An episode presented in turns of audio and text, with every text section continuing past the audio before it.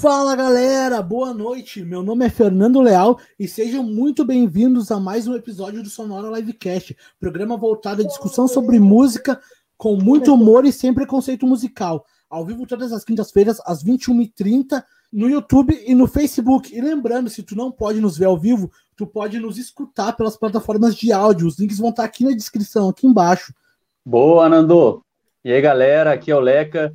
E como o Nando falou, nesses links você pode entrar em contato com a gente e também perguntar sobre coisas do programa ou até dar alguma dica do que você quer ver a gente comentando, banda, artista, enfim, a gente vai gostar muito de receber vocês. Cheguem junto. É isso aí, Leca. Sou o Fernando, reforçando nossas redes sociais. Você pode encontrar a gente no facebook.com/barra sonoralivecast. A gente também está no Instagram pelo arroba sonoralivecast. E quem quiser comentar deixar o um comentário na tela para que a gente coloque as informações de vocês. Entre no YouTube lá, assista, compartilhe, se inscreva no canal. E é isso aí. Então, hoje é minha vez. Roda a vinheta aí, Nando.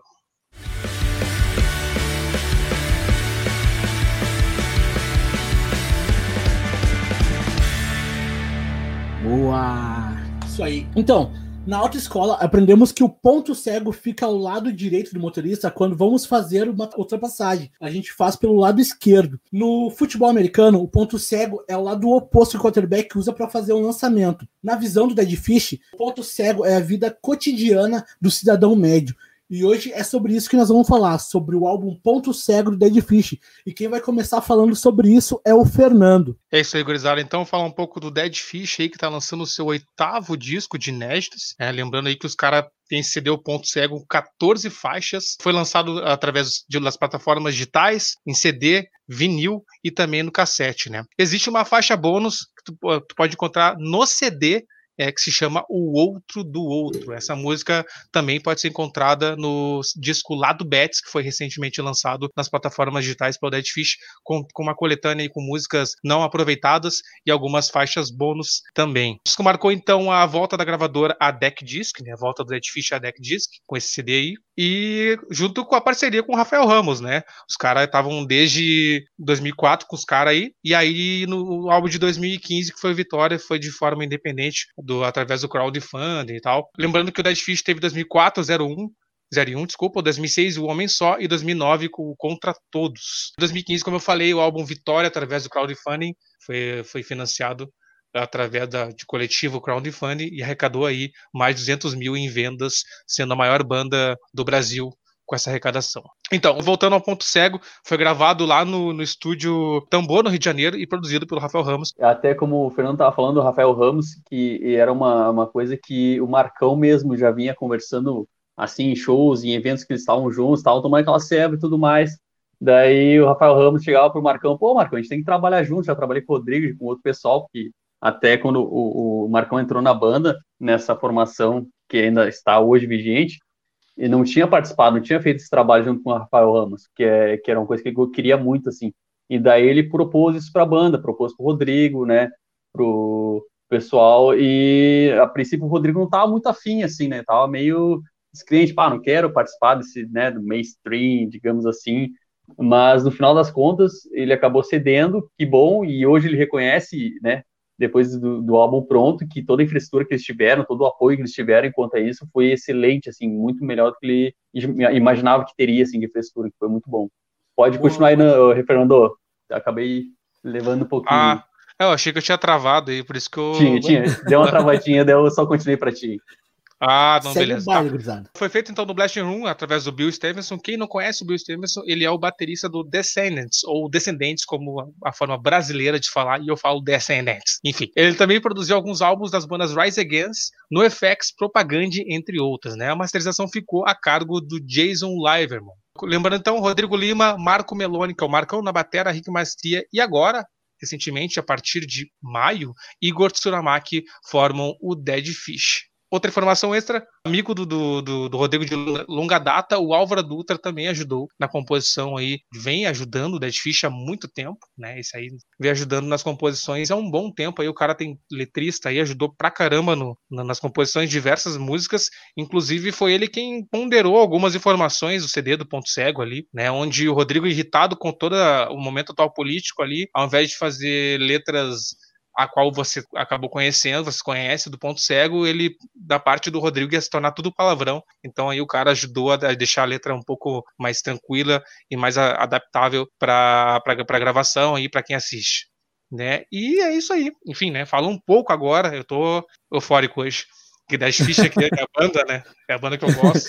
Boa. Ô, Fernando, eu vou rodar um trecho aqui, cara, sobre uma parte muito importante que o Rafael Ramos como, como tu mesmo citou aí, cara, ele foi um cara fundamental para esse álbum. E o Rodrigo, toda entrevista que o Rodrigo dá, cara, ele cita o Rafael Ramos, cara. Então, o Rafael Ramos, cara, é 50% do álbum. Eu posso estar exagerando, mas é um cara fundamental nesse álbum e o Rodrigo gosta de deixar isso bem claro. E eu vou rodar um vídeo aqui que ele fala um pouco sobre isso, cara. As letras. Álvaro Dutra e eu estamos conversando sobre essas letras eu queria que você pudesse ter acesso ao caderninho que a gente fez. Álvaro Dutra é um amigo meu de Brasília e a gente se fala desde sempre. Assim. Ele é bem mais novo que eu e a gente é muito amigo. A gente já tem, sei lá, mais de quase 20 anos de, de amizade, mas de amizade assim, um em Vitória, o outro em Brasília. Um em São Paulo, o outro em Brasília. Falei, vamos escrever as músicas desse álbum comigo, porque senão vai sair o álbum só. Bando de filho da puta vai tomar no cu, seus coxas do caralho. E não era isso que eu queria, eu queria uma coisa elaborada. E aí a gente resolveu estruturar nisso, sabe? Em cima disso. E acho que a gente saiu bem, bem. Assim. E o Álvaro trouxe esse filtro. Você conseguiu perceber o nível de agressividade, o nível de raiva do meu discurso. E o Álvaro trago, traz uma coisa científica, trouxe o Derrida. Ele tem um refinamento que eu acho que eu, em 15 anos de São Paulo, perdi. Boa, isso aí. O Rodrigo, cara, ele sempre cita isso, cara. Que Álvaro Dutra, cara, é, foi um personagem muito importante para esse álbum. E eu queria saber um pouco mais, cara. Olha, cara, fala para nós um pouco aí, cara, sobre a inspiração que eles tiveram para fazer esse álbum aí, velho. Uh, musicalmente, primeiro, o Rodrigo chegou logo depois de Vitória lá, que até, como eu tinha comentado anteriormente nos bastidores, em, no Vitória eles foram pro estúdio, tal, com o Rick lá e tal, primeiro álbum dele na banda, e eles precisavam lançar um álbum e, e, eles, pá, cara, a gente tem que pegar e dar um jeito e, e começaram a compor a, musicalmente a música ali, muitas coisas foram resolvidas no próprio estúdio, ah, ficou bom, vamos gravar, vai, vai embora, vai essa, vai. E foi uma coisa meio, meio toque de caixa, assim. E logo que acabou o álbum, eles já começaram a pensar num outro e começaram a fazer demos, principalmente o Rick e o Marcão Batera, né? O Rick guitarrista. E daí eles fizeram uma demo já no final de 2015, com oito faixas, se não me engano, e já lançaram pro, pro Rodrigo para ele começar a pensar em algumas letras e tudo mais. Ele participava, assim, ia muito na casa, porque eles acabaram pegando o quarto do Rick e transformando no estúdio. Tipo, botaram a caminha dele de canto, assim, e virou um estúdio, porque eles não queriam pegar e ir para algum lugar e ficar tendo que remontar equipamento e baterias. Bateria é foda, né? Tem um monte de prato, um monte de coisa, o cara tem que montar, daí cada vez que estivesse no estúdio já perde um tempo com isso, ali eles só chegavam e sentavam a lenha e o Rodrigo ia junto para ficar escutando, já começava a notar algumas coisas e tudo mais. Mas como ele falou, desde 2013, do, das, dos protestos que houve e tudo mais, depois do golpe com a Dilma e tudo mais, ele já vinha ficando cada vez mais raivoso assim para escrever. Como ele falou, em São Paulo o cara perde, perdeu um pouco assim do, do, refinamento assim das ideias, já queria já meter ah, o soco na cara, vocês são todos raças, filha da puta, não sei o quê. E, e não queria isso, sabe? Ele queria fazer uma coisa que fosse conceitual, que, né, que tivesse um conteúdo, fosse direta, mas assim não fosse um direto escrachado, assim, sabe? Foi uma coisa que bem pensada, que a pessoa, pô, fez todo sentido, desenhou um, né, um, um negócio perfeito da, da, do cenário, uma foto da realidade daquele momento, e foi uma coisa bonita, assim, artística, né? E foi o que ele conseguiu, fazendo a parceria com esse amigo dele de longa data, o, o Álvaro Dutra, né? E eles sentaram no café na época, né? Ele chamou o Álvaro e eles pegaram fizeram um desenho assim, desenho mesmo, tipo, desenharam um prédio, desenharam janelas, escadas, é, é, garagens, não sei o quê. E tanto é que são coisas que eles falam durante a, as músicas, assim, ah, desci as escadas, não sei o quê, bebi. Eles começaram a traçar cenários e traçar para, paralelos entre a vida em condomínio da classe média em São Paulo, que seria o caso do, do, do Rodrigo, né, que é o que ele vive atualmente, sendo pai de, de uma menininha, sendo casado, enfim, tem toda essa função, assim, uma, uma coisa bem mais, uh, digamos, certinha, assim, né, aos olhos da sociedade, e, e ver tudo que se passou ao longo desses anos, desde 2013 para cá, dessa reviravolta política, enfim, de ódio e tudo mais, E, e daí eles começaram a escrever coisas, tipo, ah, na janela é tal coisa, né, no, no descendo as escadas é não sei o quê. E eles começaram a traçar esse paralelo entre as duas coisas para fazer essa uma coisa bem poética assim, né? Mas ainda assim direta. E, e foi aí que teve todo esse esse desenrolar assim. E inicialmente o que o Rodrigo pediu para o Marcão e para o Rick é que o álbum fosse pesado, mas melódico ao mesmo tempo. E eles foram muito bem nisso assim. E até o Marcão ele ressalta o trabalho do Rafael, né, no, na produção, que eles conseguiram puxar um grave que deu o peso que o Rodrigo queria e o melódico já tinham vindo já desde a da pré-produção de três anos. Eles tiveram três anos para pré-produzir CD, então foi uma coisa muito bem pensada. Não foi nada assim, ah, vamos fazer esse álbum e vamos, sabe?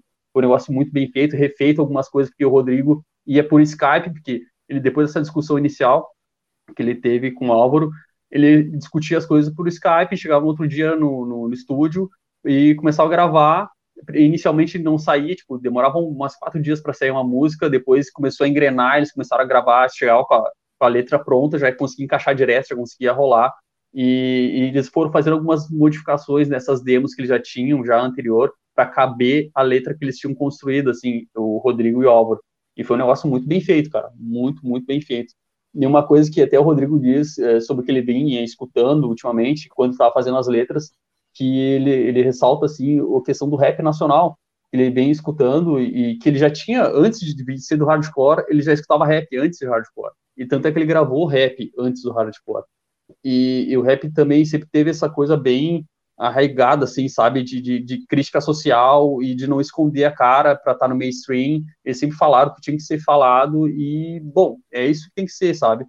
E daí ele até fala que o, o ponto cego, achei até meio legal isso que ele falou, que seria 30% do que é o álbum Ladrão do Jonga, que é um rapper, né, trapper, enfim, que vem despontando já faz alguns uns, uns, poucos anos atrás, assim, mas já tem uma carreira um pouco mais longa, mas que agora ele vem despontando e que eu achei muito legal, assim, porque ele fala que o álbum do jogo é intenção, assim, de mostrar a realidade no Rio e tudo mais, que ele foi muito, muito bem feito, assim, e ele estava já se inspirando, escutando e tudo mais, enquanto estava nesse álbum, muito foda. Boa. Outro cara que cita esse álbum do Jonga aí, cara, é o Léo do Surra. A gente já falou aqui do Surra alguma uma outra vez, um outro episódio. E tu vê, né, cara, o cara, um rapper de Minas Gerais, ele consegue influenciar tanto assim na galera do rock, do, do hardcore, enfim. Uma das inspirações dele também é o Criolo, cara, um cara que é bem legal, assim, um, um cara, um letrista muito bom. E, enfim.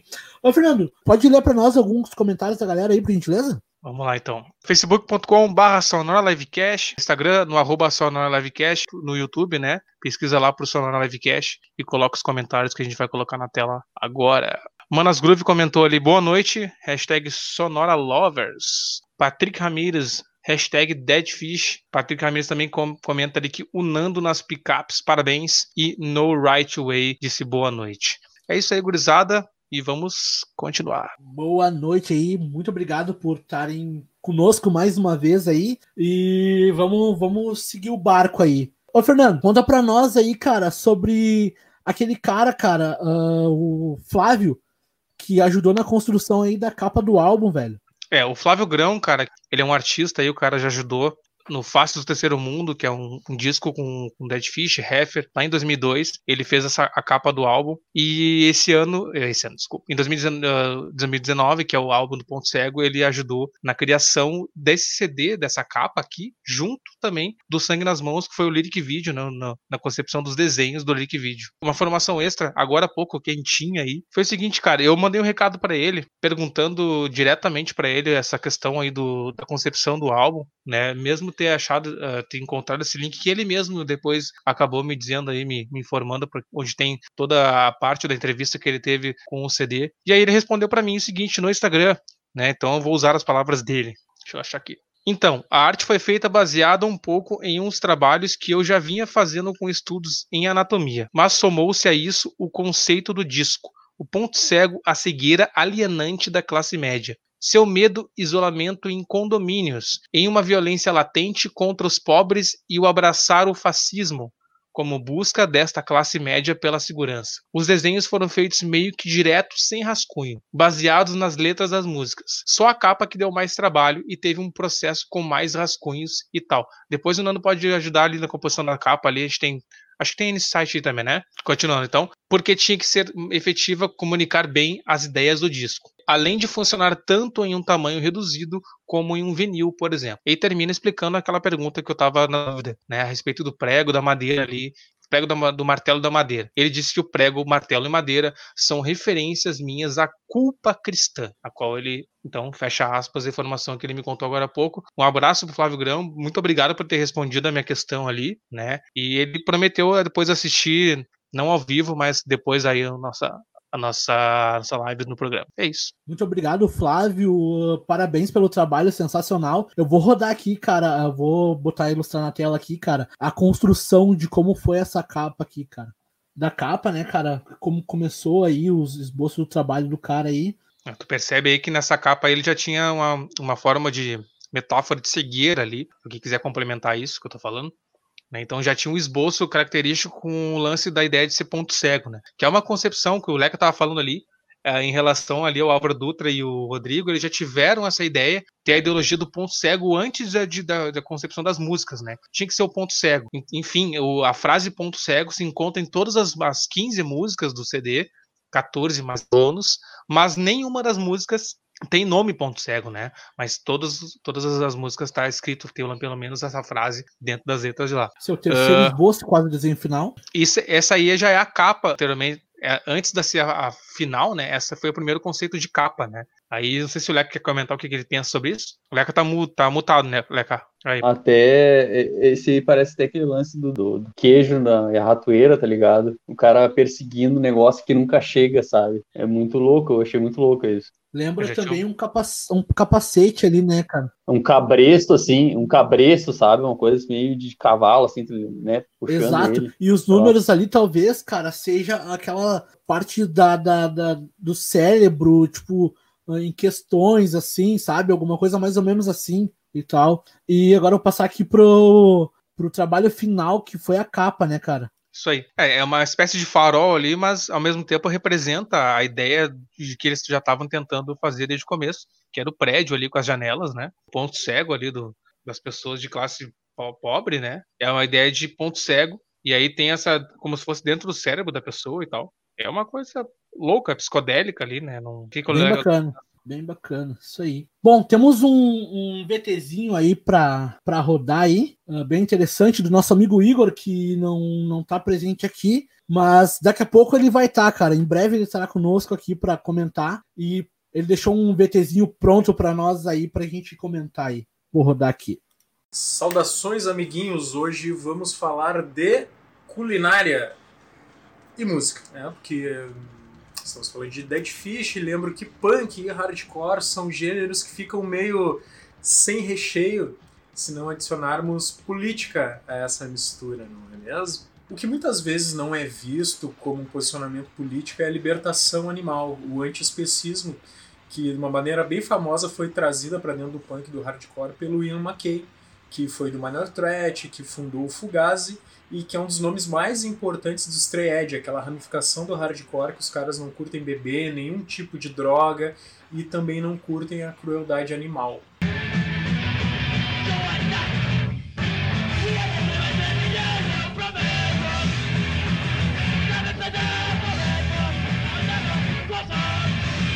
Aqui no Rio Grande do Sul, o estado do Sonora Livecast, né, não comer carne é até motivo de bullying. Quem sofreu muito bullying também por esse motivo, apesar de ser capixaba, para comprovar que esse preconceito está em todo lugar, foi o Rodrigo Lima, que é vocal do Dead Fish. Por causa de uma comida ruim da avó lá, aos 17 anos ele virou vegetariano. E aí depois de uma transição atualmente ele é vegano. Já teve loja vegana em São Paulo, investiu em, em empório, foi funcionário de restaurante, participou de um projeto que levava feijoada vegana, popularizou a feijoada vegana em São Paulo, na Central Panelaço. O projeto chamava Free Pigs e lógico que não tinha nenhum porco nessa feijoada.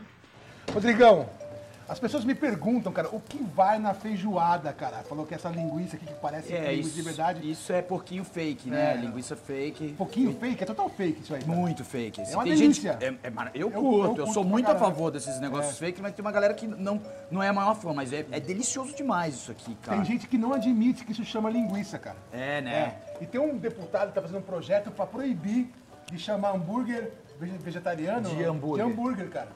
É, eu Não vi isso em fazer, algum filho lugar na puta, Europa. cara. Ah, vai se fuder. É, é foda, Muito. cara. Central Panelaço, em São Paulo, né? É é uma grande casa vegana, encabeçada pelo João Gordo, pela esposa dele, a Vivi Torrico. E lá eles servem sempre comida vegana. Agora tem toda uma militância dando comida aos moradores de rua, sempre sem nenhum componente animal. E aí, lembrando da Central Panelaço em São Paulo, eu lembro que essa rede vegana ela é bastante grande também. Além do próprio João Gordo, outros membros do Ratos de Porão, o Boca, o baterista, é vegano há muitos anos. O Juninho é vegano e é um grande militante do veganismo. E agora ele forma um casal com a Fernanda Lira, é, ex-nervosa e atual cripta também, que são muito militantes do veganismo. Cara, que para quem tem algum tipo de preconceito ainda, ou quer experimentar, mas está na dúvida, eu vou indicar para vocês um documentário assim que ele é divisor de águas, cara. Ele tem um poder de convencimento muito grande. Ele trata basicamente dessa indústria que é feita tornando o animal, um ser vivo, um produto e mostra bastante crueldade e como a gente pa- compactua com isso, alimentando essa indústria. O nome do documentário é A Carne é Fraca. Esse documentário, cu- curiosamente, foi usado eh, num clipe do Sepultura para ilustrar ali com umas cenas bastante fortes. Vou deixar um trechinho do clipe para vocês e o documentário embaixo. Até mais, boa noite.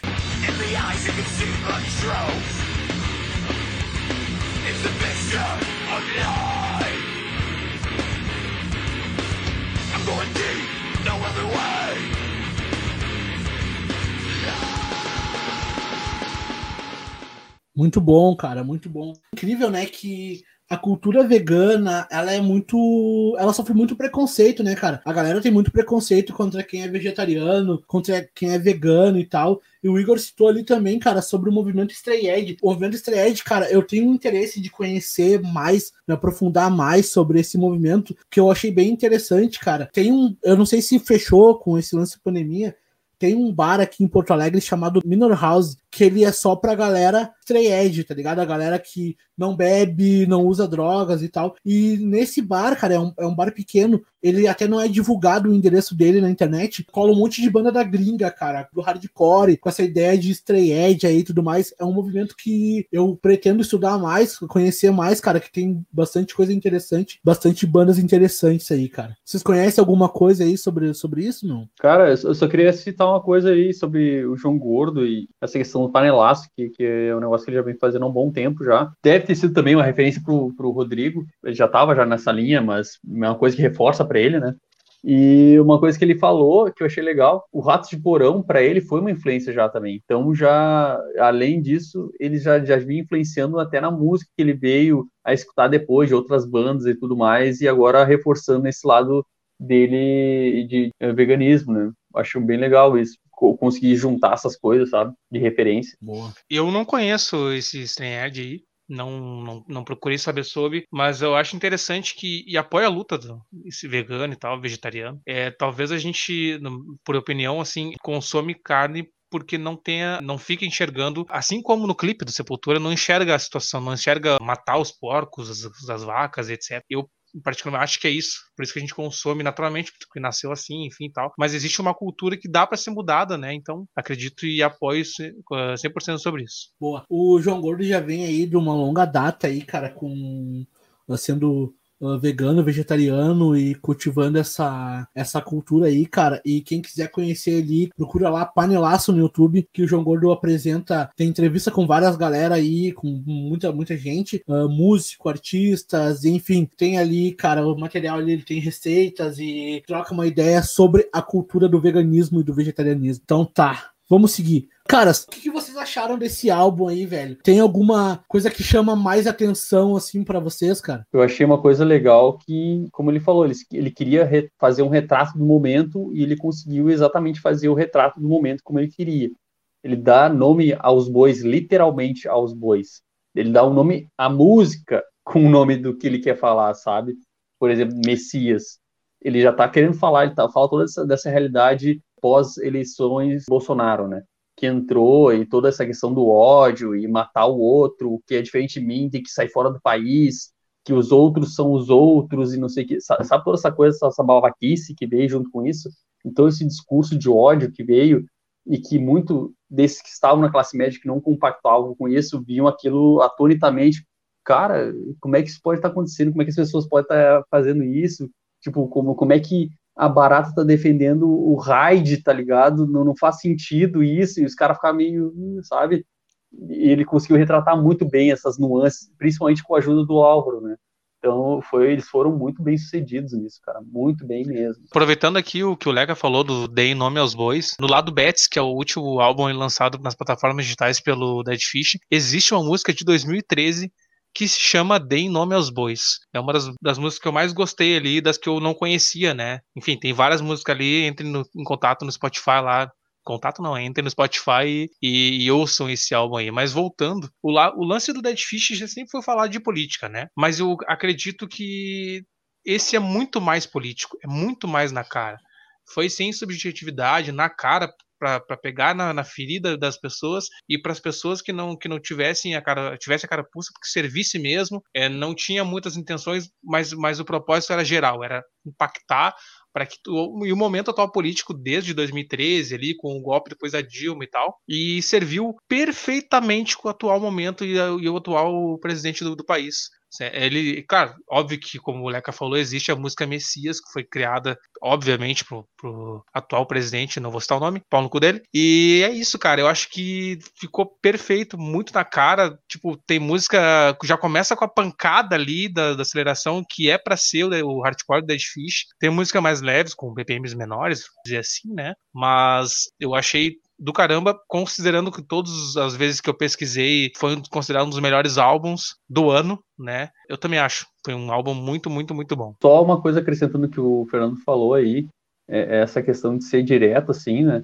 E, e eles até que eles quis, ele quis e a banda quis fazer com que a coisa fosse direta, porque teve muitas uh, interpretações erradas de outras músicas que eles fizeram em outros álbuns que eles estavam que eles estavam sendo sarcásticos, querendo falar de outra forma daquele assunto, e as pessoas acabam levando da, da maneira literal e acabavam indo para um lugar totalmente contrário do que eles eram. E eles acabaram arrecadando fãs, reaça, né? Fãs de extrema direita, um troço que era tipo, o cara, como é que ele não entendeu que eu estava sendo sarcástico, entendeu? Eu não estava dizendo que. E eles, eles não quiseram que isso acontecesse dessa vez, então eles falaram certeiramente. Tanto é que teve um post no, no Twitter da banda uns anos atrás, eles falaram, somos uma banda de esquerda, se você está no nosso show e você é, é, é um reaça, você está no lugar errado, sabe? Não era isso que a gente queria, entendeu? Não é esse o nosso ponto. Eles querem, eles, digamos, não digo nichar, mas eles querem ter aqueles que estão do lado certo, né, da história que a gente vai acabar comentando depois, junto, e querem ter pessoas que pensam da mesma forma, que são progressistas, que não são reacionários, enfim, e que compactuem com aquilo, entendeu? Que, que não, não sejam retrógrados e, enfim, queiram matar as pessoas porque são diferentes, ou que sejam racistas, ou que sejam homofóbicos, ou que sejam misóginos. Eles deram nome aos bois literalmente, a todos esses preconceitos dentro do, do próprio álbum, assim, preconceito contra pobre, e vou passar com a minha SUV a um milhão de quilômetros por hora para cima dos pobres, foda-se os outros, que eu tenho dinheiro, eu sou melhor, eu sou, sabe? Eles quiseram mostrar, ó, é realmente isso que a gente está querendo dizer, a gente não é a favor disso, entendeu? Entenda, tá escrito, a gente diz com todas as letras, tu é reaça, tu tá no lugar errado, tu não é para estar tá aqui, entendeu?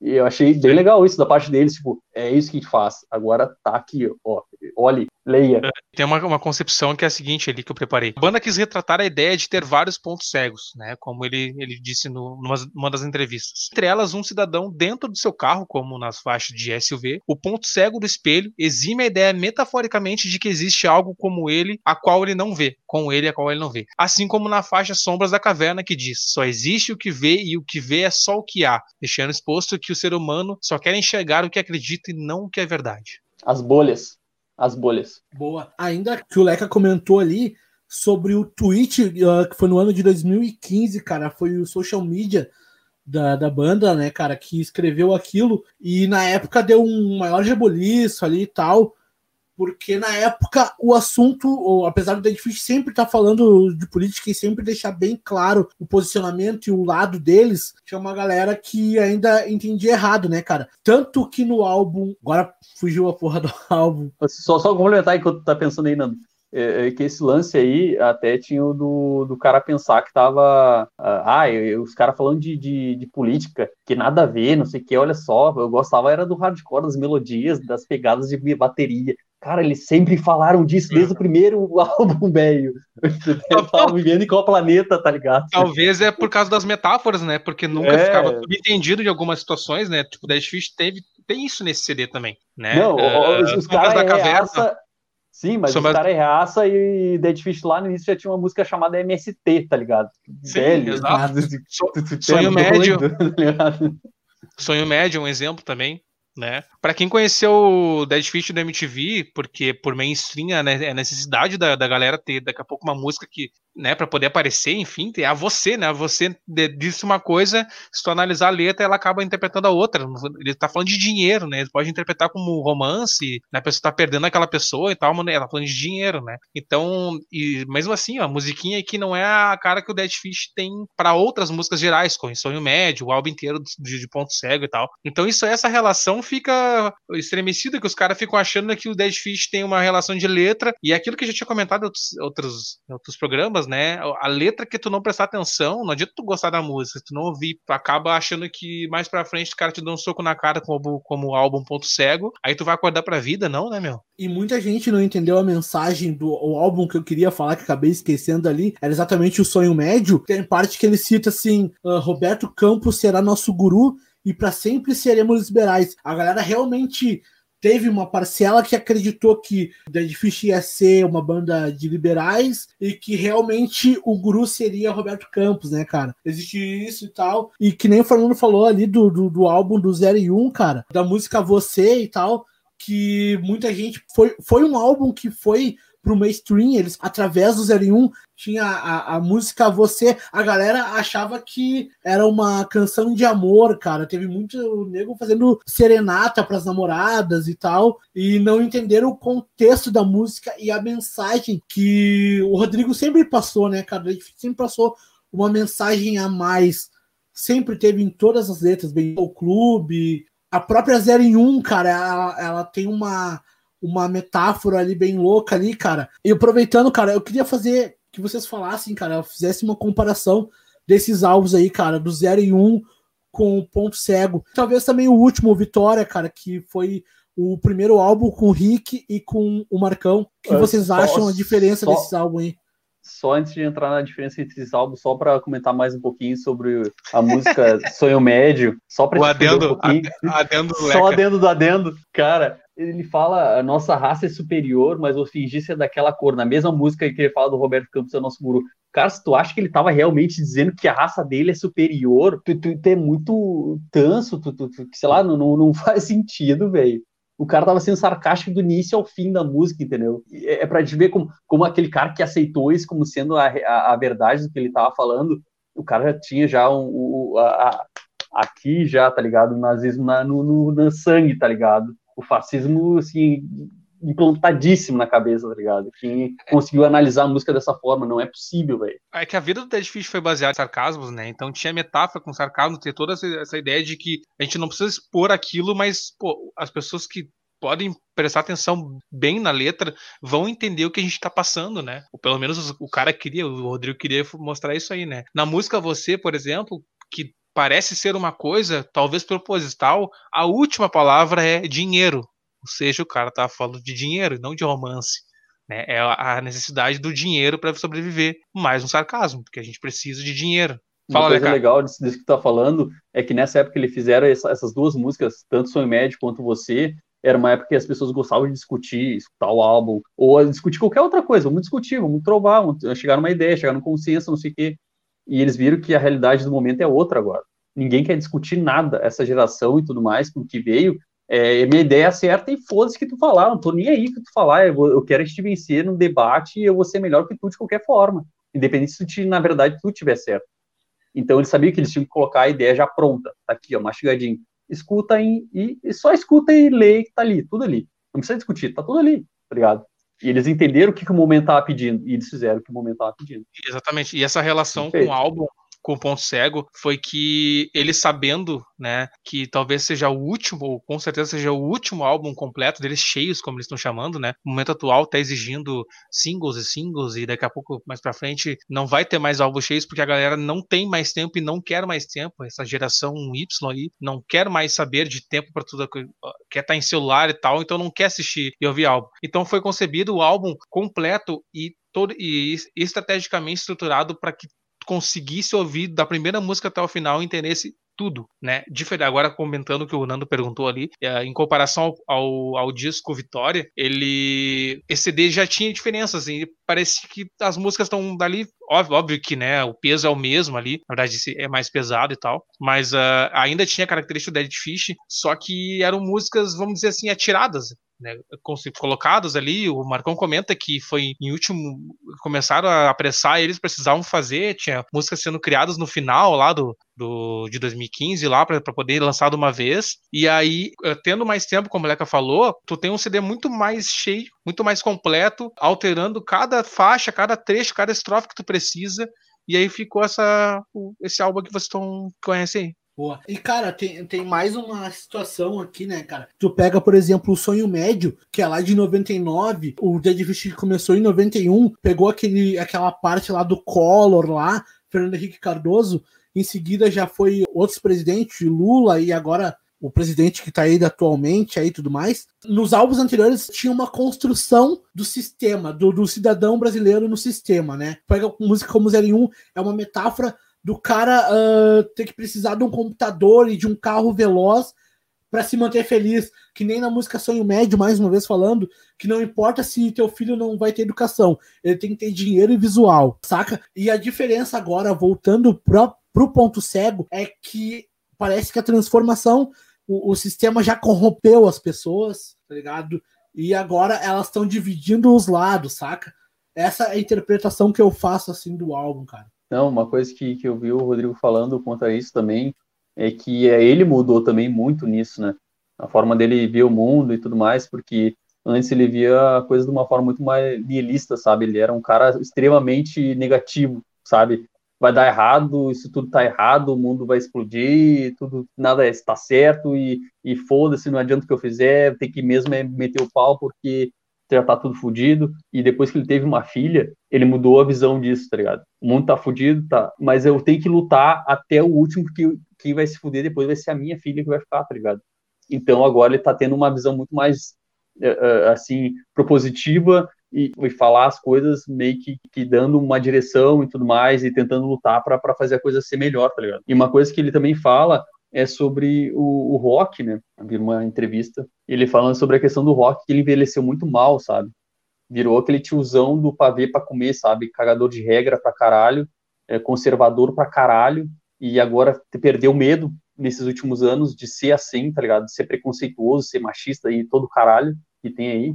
Em comparação com a gente acabou de falar do Jonga aí no início também, e do rap e tudo mais. No rap por exemplo, quando teve lá do Ele Não e tudo mais, e questões sobre racismo, e no rap não se pedia, ô, ô fulaninho, artista tal do rap que é reconhecido tá no, no mainstream, né, se posicione aí, por favor, não existiu isso no rap.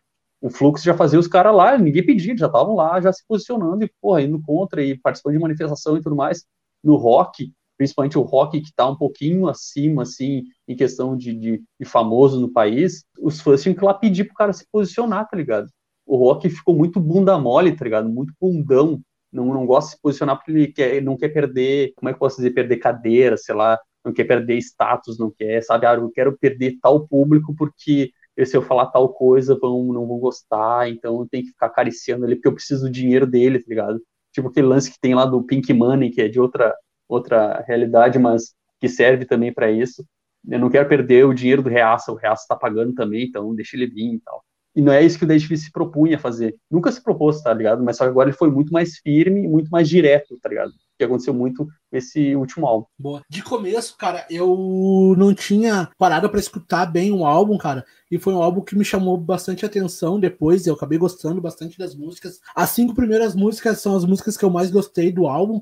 elas são bem, bem, bem fortes, bem, bem diretas, né, cara? E algumas, algumas coisas saíram melhores, cara, pelo, pelo, pela galera que caiu pra dentro desse álbum. E um dos personagens, cara, Rick Maestria, cara. Se vocês olharem, tem um, um documentário lá, Doc uh, Ponto Cego, uh, no YouTube. Eles falam bastante. O próprio Rafael Ramos, cara, fala que o Rick tem um ouvido de tuberculoso, porque ele é muito detalhista, assim, na, na construção, assim, da, dos riffs e tudo mais. E tem mais outra situação, cara, que em 2018 baixista da formação clássica, o Aliante, ele acabou saindo da banda, cara. E quando eles estavam naquele processo ali de gravação, o Rick pegou algumas coisas de composição dele, mas o Rick que fez os baixos depois a voz, cara.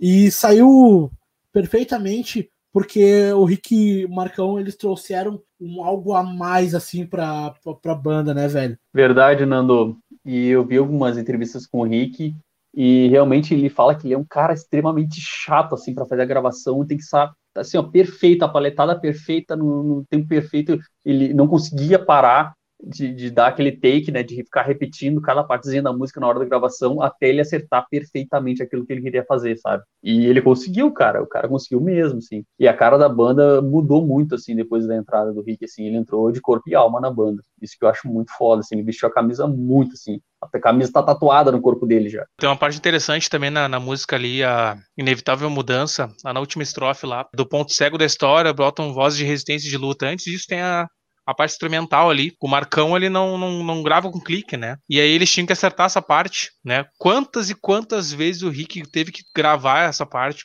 para poder acertar, porque para ele, mesmo que tivesse um pouquinho para trás ali, ainda estava errado. Então mandava gravar de novo, de novo, de novo, de novo. Então essa construção aí do cara ser minimalista, ser perfeccionista, junto com o Marcão, que veio do metal, e o Rodrigo do hardcore de anos e anos aí, os caras já tinham feito o CD, que o anterior que era Vitória, mas é a gente repetindo, repetindo às vezes aí contando, que nesse álbum, como quando eles tiver, sentaram para fazer, foi que eles conseguiram fazer o álbum que fizeram agora, entendeu? No anterior foi na rapidez, então não tinha como fazer toda pensar e tal. E o, o álbum anterior, o, o, Rick também fez os baixos, né? Gravou os baixos. O Aliante também já estava com alguns problemas pessoais, a qual ele acabou saindo da banda.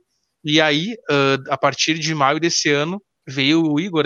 Aliás, ele já vinha tocando aí nos shows com o Dead Fish e acabou estando na banda por completo agora, sendo oficializado a partir de maio, né, Nando? Boa, boa. Cara, eu tenho uns trechos. Só, só, só um comentário rápido aí. Vai, vai, pode ir. E, e, que, e que ele é ex-coelho limão, né? Ex-coelho limão. E o Rick, o Rick e ele tocam na Sugar, Sugar Cane, né? Boa. E o Marcão Boa. também, cara, ele é de uma banda aí muito da antiga, cara. De hardcore aí, um hardcore protestante, que é o Ação Direta, cara. Uma banda aí que muito boa de se ouvir para quem curte um hardcore pesadão mesmo, com aquele baixo bem distorcidão, aquelas guitarras com aqueles gravizão. É bem interessante quem quiser escutar aí. Ação Direta, é o nome da banda. Fernando, por favor, lê os comentários aí, cara, enquanto eu separo trechinho aqui da letra pra gente debater. Claro. Comentários, então, a gente tem do CG, que é o, é o Matheus. Alfinetada, Uh, aliás, alfinetada, excluir, entre aspas, essas pessoas do produto não é criar uma bolha também? A exposição às letras poderiam fazer os reaças refletirem, não? Adendo chupinhada, parafraseando o Leca. Também comenta que muita gente comenta sobre ilusões de liberdade, mas muitos não consideram que a falta da grana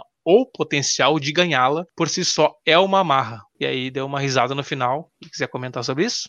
É, isso, ele comentou no, no, no, em entrevista, o Rodrigo comenta isso que realmente não tem mais esse negócio de, de entendimento. O negócio já está polarizado, sabe? Então, é eles e nós. Não foi pedido por, por nós, ele dizendo, sabe? Não foi pedido por nós isso. Mas já está assim. Então, que seja para nos fortalecer. Aqueles que são progressistas, que pensam em, em construir coisas novas, e, e, enfim, tem progresso tanto social quanto econômico e tudo mais que tem a ver com isso não tem um entendimento mais sobre isso e não se quer ter um entendimento sobre isso. Então que se fortaleça aqueles que são, né, que têm esse pensamento progressista. E foi isso que ele colocou. Então, na ideia dele tá, tá correto. Tá bom. Vou rodar aqui, cara, um trecho da letra aqui, um, um pedacinho da música, cara. E eu queria que vocês interpretassem, uh, dessem a interpretação de vocês sobre a letra. O que, que, o que, que essa mensagem passa para vocês, beleza? Claro.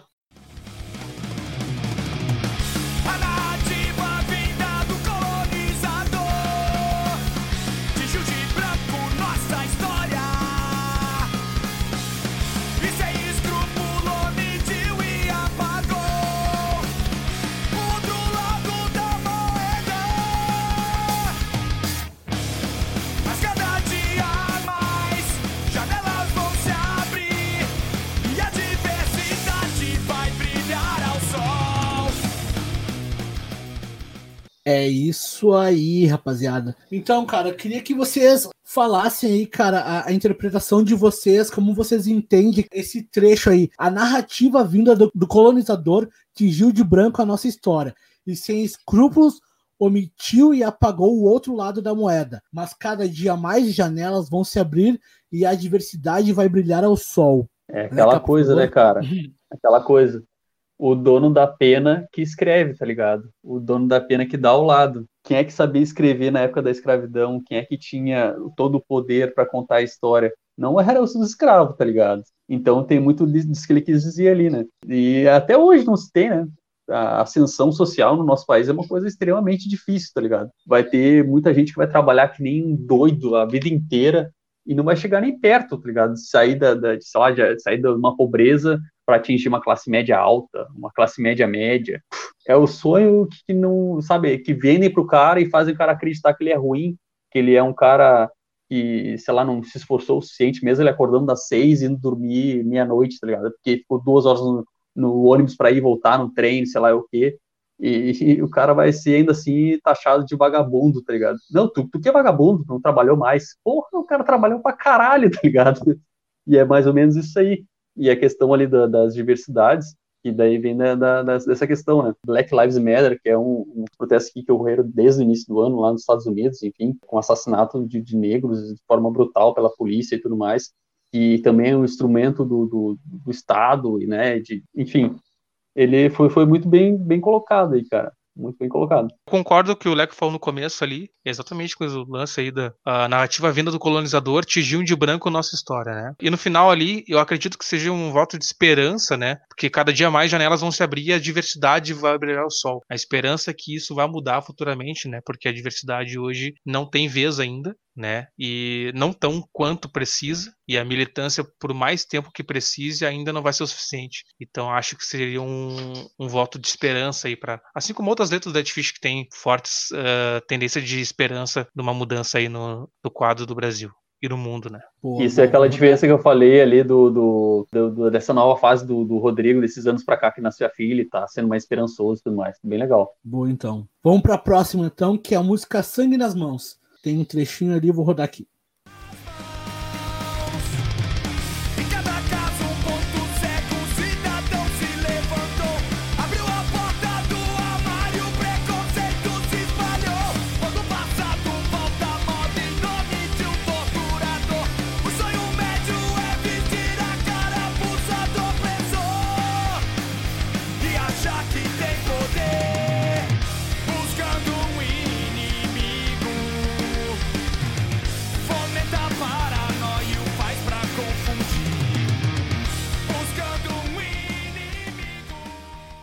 É isso aí. Leca, por gentileza. Bom, eu não tô conseguindo chegar muito bem aqui, mas beleza, vamos lá. Perdão, deixa. Quer, quer ler pra mim e fica bom. Tá, agora ficou melhor, agora sim. Em Beleza. cada casa, um ponto cego. Um cidadão se levantou, abriu a porta do armário e o preconceito se espalhou. Quando o passado volta à moda em nome de um torturador, o sonho médio é vestir a carapuça do opressor e achar que tem poder. O lance da- do, do preconceito sair do armário, né? Aquele cara que sempre foi preconceituoso, mas porque era uma coisa que socialmente não era bem vista. Por exemplo, ah, sei, eu, racista não é ser bem visto. Imagina eu falar do cara é assim tal, né? ou da mulher é assado, o cabelo é assim. Isso não é legal, então vou ficar na minha, vou ficar quieto. Mas eu sempre senti isso, entendeu? Eu sempre soube, eu sempre achei que o meu cabelo liso é melhor, porque não sei o que, sabe? E aí, quando tem um cara que está acima de mim, que é o chefe geral da nação, que é o presidente, fala, não, é tudo bem. O, o fulano de tal, o negro vale tantas arrobas. Comparar um ser humano a um boi, por exemplo. se o presidente tá falando, quem sou eu, tá ligado? Pra ficar aqui me, me segurando agora, eu vou soltar pra fora, porque tá, tá liberado, tá ligado? Agora tá, tá de boa. Daí, quando o passado volta, como é que é? Quando o passado volta à moda em nome de um torturador. O, justamente o que o presidente mais citava desde antes de ser presidente era o nome do torturador Ustra, né? E daí, em nome disso, usar a camiseta do cara e engrandecer o cara que botava rato no, nas partes genitais das mulheres na, na tortura, e torturava a criança e o caralho. Tipo, uma coisa extremamente bizarra, tá ligado? E o cara elevava o nome do cara. E, e o sonho médio, por exemplo, o cara que, que classe média baixa, pobre, e consegue ter uma ascensãozinha rápida ali, ainda assim trabalha e é um, é um, um proletário, é um cara que trabalha, se o momento que despedir ele, ele vai para a lama de novo. Mas ele já, assim que ele conseguiu ter uma ascensãozinha, ele já se sente assim como o próprio opressor dele, e o sonho dele é ser igual a ele, pisar em cima dos outros, porque não é legal todo mundo ter alguma chance, ter o que comer, ter um conforto e tudo mais. O legal é eu ser melhor para poder olhar de cima para baixo. E é esse sentido que a letra coloca. Boa. É, bom, o Leca falou muita parte, eu concordo também. Aquela relação ali do abriu a porta do armário, o preconceito espalhou, parece ser uma inversão. É, porque normalmente a gente, né, quando a gente tem os preconceituosos, diz que abriu a porta do armário, saiu do armário, né? Mas é até a inversão ali, a porta do armário o preconceito se espalhou, né? Ou seja, quando a pessoa se revelou, começa o preconceito, né? E aí tá. Daí quando, quando o passado volta à moda em nome de um torturador, é o que a gente tá vendo por aí, né? Todo mundo sabe, o atual presidente aí. O sonho médio é vestir a cara opulsa do opressor, o Leca já explicou. E achar que tem poder, a situação que o cara precisa, acha que tá vivendo a, a vida do outro ali, né? como opressor e tal. E é isso. É bem afodessa. Ah, acho que toda a letra é, da essa... tu para pra, pra que... ler, ao invés de, de, de, de, ouvir só, se tu só lê ela, tu, acho que uma... tu já é um soco na cara, tá ligado? Sim. Uma, uma coisa que tu levantou eu não tinha me fragado, e é bem isso aí mesmo. Porque tu para para o lance de sair do armário, que, que é voltado para a questão uh, gay, assim, sair do armário, se revelar para uma coisa que vai sofrer o preconceito depois. Nesse caso é o contrário, o preconceito que saiu do armário, tá ligado? essa questão poética eu não tinha me fragado. Boa, meu. Boa. É um preconceito que sempre teve ali, como tu mesmo já falou, né, Leca? Sim, Só sim, que sim. agora eles tiveram um respaldo de um cara importante. E aí, cara, eles usam como, como desculpa para agredir as pessoas e provocar ali o ódio, né, velho? É bem complicado essa situação aí. Mas só, só esse refinamento aí que ele, que ele fez, sabe? Isso aí com certeza tem a mão do Álvaro aí, né, velho? Esse refinamento para falar de uma forma assim que, porra, foi interessante pra caralho, né? Muito bom. É, não, não fosse o Over, tá, tinha um palavrão no meio já. bem, bem provável. Muito certo. vamos aqui, vamos rodar.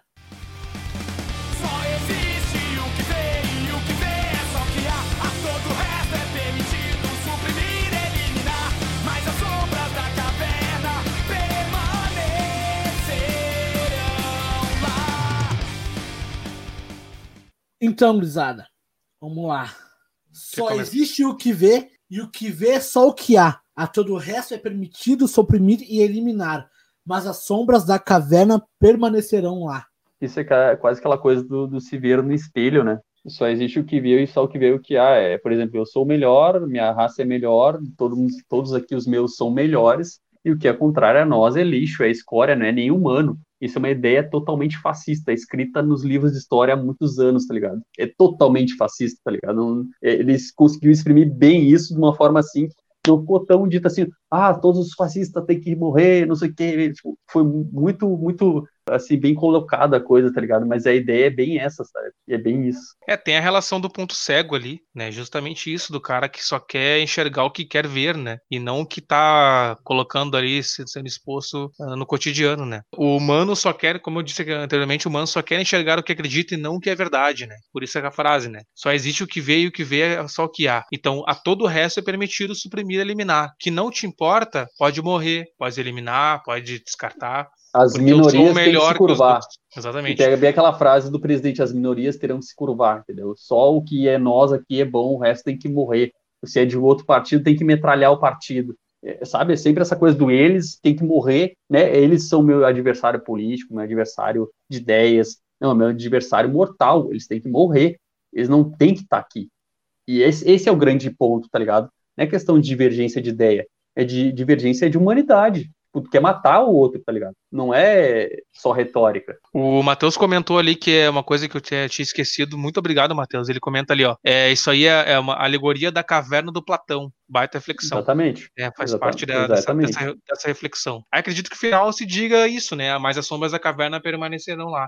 Independente do que tu faça, acredito que existe algo muito ruim que vai acontecer contigo, né? Já que tu acha que é só excluir, eliminar, matar as pessoas. Ainda vai ter uma sombra ah, pairando contigo ali. Acredito que seja isso. Esse ano de 2020 tá sendo um ano no que essa primeira frase só existe o que vê e o que vê é só o que há. Por várias vezes, por várias teses foram ah, comprovadas que estão errado, mas tem gente que ainda continua se segurando numa, numa bandeira, quer enxergar que, que tá errado, não quer admitir que errou, tá ligado? E daí a galera continua só querendo enxergar uma coisa só, cara. E é bem complicado isso. Bom, Fernando, por gentileza, tu pode ler pra nós aqui, cara, os últimos comentários aí, cara, da, da galera aí, por gentileza? Claro. Deixa eu voltar ali. O Ramonzito comentou ali, Dead Fish muito bom, mas ele trabalhou bem na gravação, certinho algumas vezes. Mas precisou arrumar alguns erros antes de colocar no CD. É verdade, Ramon. A gente estava comentando agora referente a alguns EPs que eles precisaram fazer todo esse trabalho de 2015 para frente até sair CD do, do Ponto Cego em 2019. A Sueli comenta ali: Oi, gente, hoje não tenho muito o que falar sobre a banda, mas acabou comentando depois que, poxa, que letra foda ainda, uma das três que a gente comentou na tela. Também disse ali no final: a militância tem muito chão ainda, só espero ter um mundo melhor para minha filha. Continuando, ela comenta que poesia, nas outras letras que a gente colocou ali. O Matheus Vieira, meu outro colega de playout, salve Matheus. Au! Sucesso, garotada. Quem não conhece, Matheus tem o Allcast, todas as quintas-feiras, 17